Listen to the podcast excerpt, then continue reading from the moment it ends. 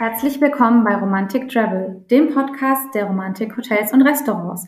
Heute wieder mit mir, Anna Bejoksch, und ich bin heute im wunderschönen Meisenheim im Naheland zu Gast und spreche heute mit Gastgeber Markus Pape aus dem Romantik Hotel Meisenheimer Hof. Herzlich willkommen, Herr Pape. Schön, dass Sie bei uns sind. Ja, herzlich willkommen. Schön, dass Sie da sind.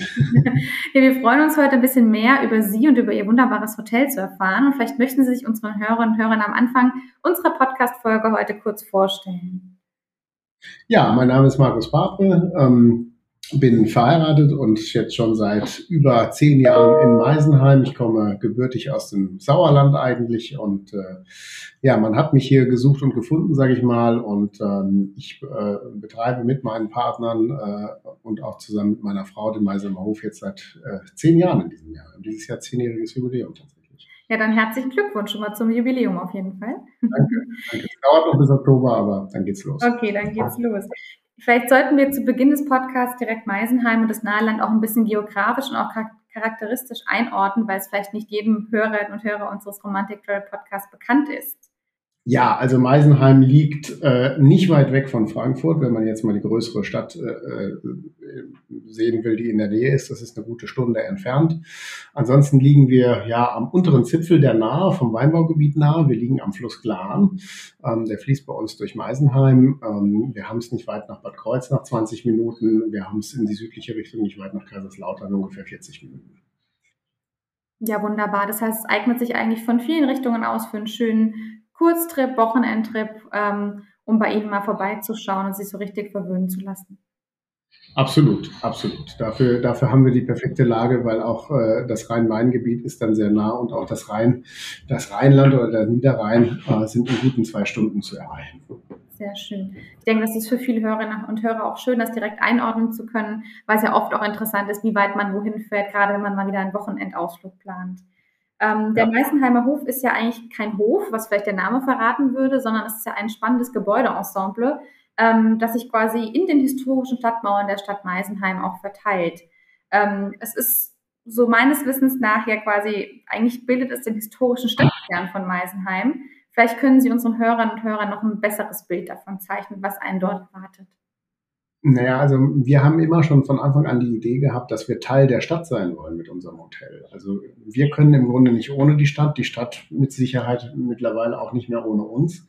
Und unsere Gebäude sind halt nicht das klassische Hotel, wo sie unten reingehen, an die Rezeption gehen und dann nach oben in die Zimmer gehen und unten ist das Restaurant, sondern bei uns sind alle Teile in verschiedenen Gebäuden untergebracht und sie müssen quasi die Stadt auch äh, entdecken, je nachdem, wo sie ihr Zimmer haben. Also wir wollen Teil der Stadt sein, das ist ganz wichtig. Und wir haben die Stadt, sage ich jetzt mal in Anführungsstrichen, so ein bisschen in Geiselhaft genommen, dass auch dort eben was passiert, weil ohne die Stadt hätten wir auch nicht so viele äh, Hotelgäste, ähm, denn die wollen natürlich auch was entdecken und das kann man in der historischen Altstadt von Meißen wunderbar. Ja, sehr spannend klingt das auf jeden Fall. Für alle Hörerinnen und Hörer, die es Lust bekommen haben, dorthin zu reisen, können sich schon direkt einen ersten Eindruck verschaffen. Einfach mal auf www.romantikhotels.com vorbeischauen, direkt die tollen Fotos anschauen und dann am besten natürlich auch direkt buchen. Ähm, ja, der Name Meisenheimer Hof, über den Hof haben wir gerade schon gesprochen. Jetzt sollten wir vielleicht noch kurz über die Meise sprechen, denn die zieht sich ja durch das ganze Haus. Vom Logo bis hin zum Weinglas ist sie überall als ja, Symbol des Hauses zu finden. Woher kommt denn die Idee mit der Meise? Was steckt dahinter? Ja, die Idee mit der Meise äh, kommt tatsächlich von einem von einer Agentur hier aus Meisenheim sogar, von Frank Schmidt. Der hat die Idee äh, gehabt, äh, das Logo für uns in dieser Art und Weise zu machen. Und im Grunde genommen ist die Meise so, wenn Sie es oben zuhalten, haben Sie unten ein Weinglas und wenn Sie es unten zuhalten, haben Sie eben den Vogel, die Meise. Ähm, und wir wollten halt eben Meisenheim und das Thema Wein, was uns natürlich auch mit unserem Weingut und unserem Weinhotel und so weiter immer wieder in Berührung kommt, irgendwie zusammenbringen. Deswegen haben wir dieses schöne Logo entwickelt. Ja, sehr schön. Das macht auf jeden Fall Lust, direkt hinzureisen. Sie haben das Weingut gerade angesprochen. Ähm, gehört das direkt zum Hotel und wie läuft das ab? Und gibt es bei Ihnen dann wahrscheinlich im Hotel auch alle leckeren Weine auch zum Verkosten? Also es gehört nicht direkt zum Hotel. Das Weingut ist eine eigene Gesellschaft für sich. Ähm, allerdings machen wir als Hotel äh, einen Teil der Vertriebsarbeit des Weinguts. Wir haben genau gegenüber vom Hotel eine kleine Vinothek, wo Sie jederzeit als Gast Proben machen können mit verschiedenen Weinen. Ähm, wo wir auch kleine Führungen machen. Und natürlich gibt es auch die Möglichkeit, Ausflüge in die Weinberge zu machen und auch unser Weingut mit unserem Kellermeister und so weiter und den, den Weinbergen kennenzulernen. Also das ist äh, alles möglich. Wir arbeiten da sehr, sehr eng zusammen. Wir haben natürlich alle Weine auch auf der Karte im Restaurant, haben aber auch zusätzlich noch eine sehr, sehr große Weinkarte mit über 500 weiteren Positionen. Wow. Ähm, wo liegt denn der Schwerpunkt bei Ihnen im Weingut? Welche Sorten bauen Sie denn an? Und können Sie vielleicht genau einen Wein empfehlen, den Ihre, unsere Hörerinnen und Hörer das nächste Mal unbedingt probieren sollten? Also der Schwerpunkt lag früher mal eigentlich ganz klar hauptsächlich bei Burgunder. Mittlerweile sind wir fast so bei 50-50 Burgunder und Riesling. Und äh, was ich empfehlen kann, ist tatsächlich ein schöner Grauburgunder vom Kapellenberg von uns, der in Barrique gelegen hat, Jahrgang 21. Äh, der geht immer. Perfekt. Den sollte man sich jetzt auf jeden Fall vormerken, wenn man, wenn man bei Ihnen im Restaurant ist, dass man den direkt mal auswählen sollte. Wunderbar. Ja, Sie sind ja Gastgeber, aber eben auch Koch aus Leidenschaft ähm, und sind da ja wirklich auch mehrfach ausgezeichnet. Erst vor kurzem wieder im Gomio, im Restaurantführer. Herzlichen Glückwunsch nochmal dazu. Ähm, okay. Woher stammt denn Ihre Leidenschaft fürs Kochen? Wie sind Sie denn zum Kochen gekommen?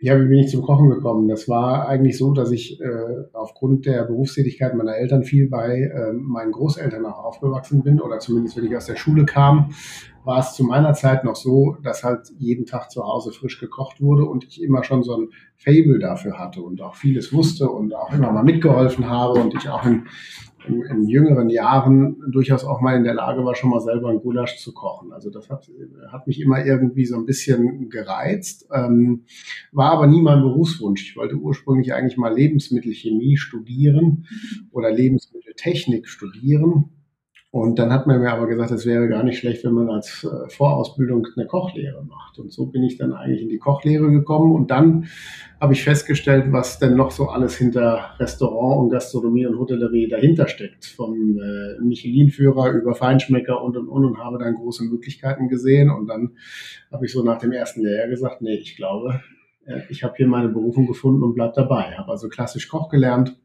habe irgendwann mal noch den Küchenmeister dazu gemacht und habe auch noch mal Hotelbetriebswirtschaft studiert.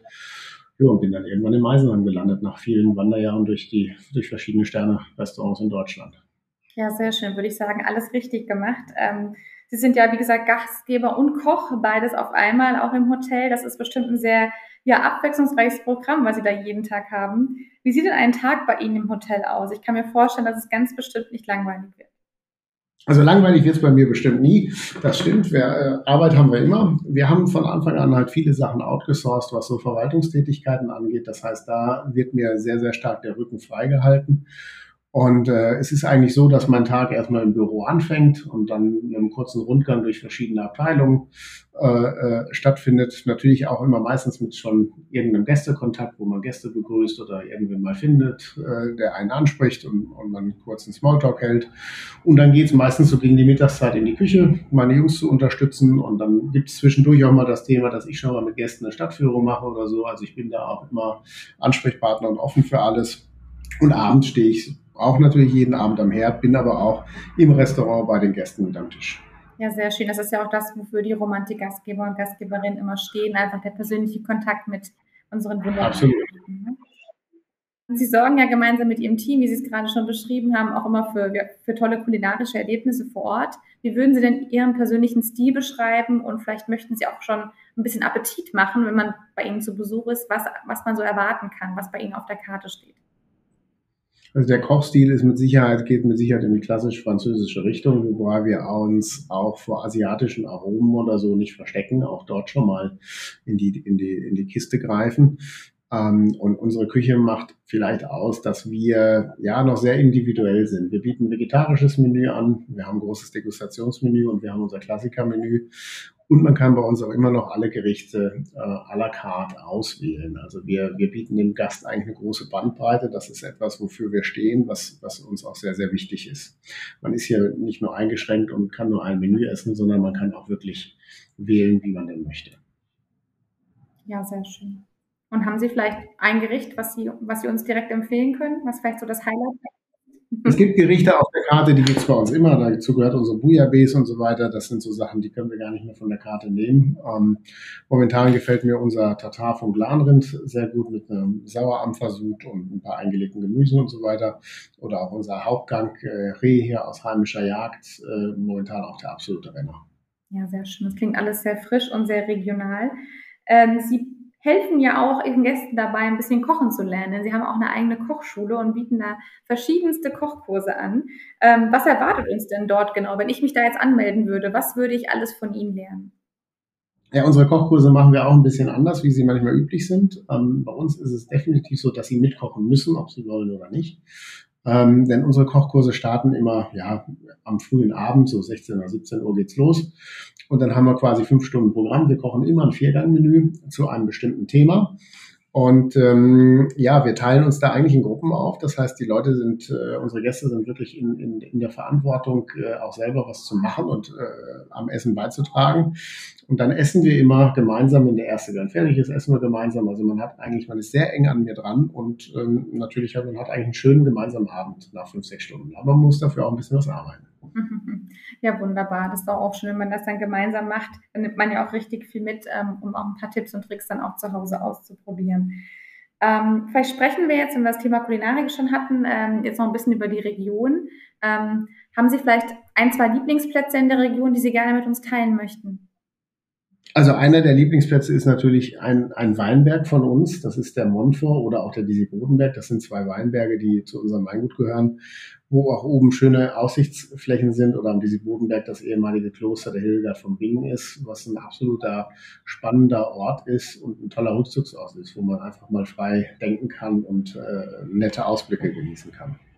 Ich denke, in der Region kann man natürlich neben dem Genuss auch äh, wirklich auch aktiv werden. Man kann wandern, man kann Radfahren.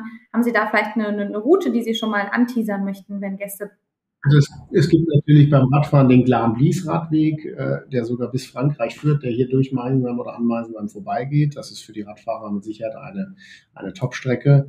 Und Wandern gibt es ganz viele Möglichkeiten. Es gibt tolle Rundwege um Meisenheim, die so drei, vier Kilometer nur lang sind.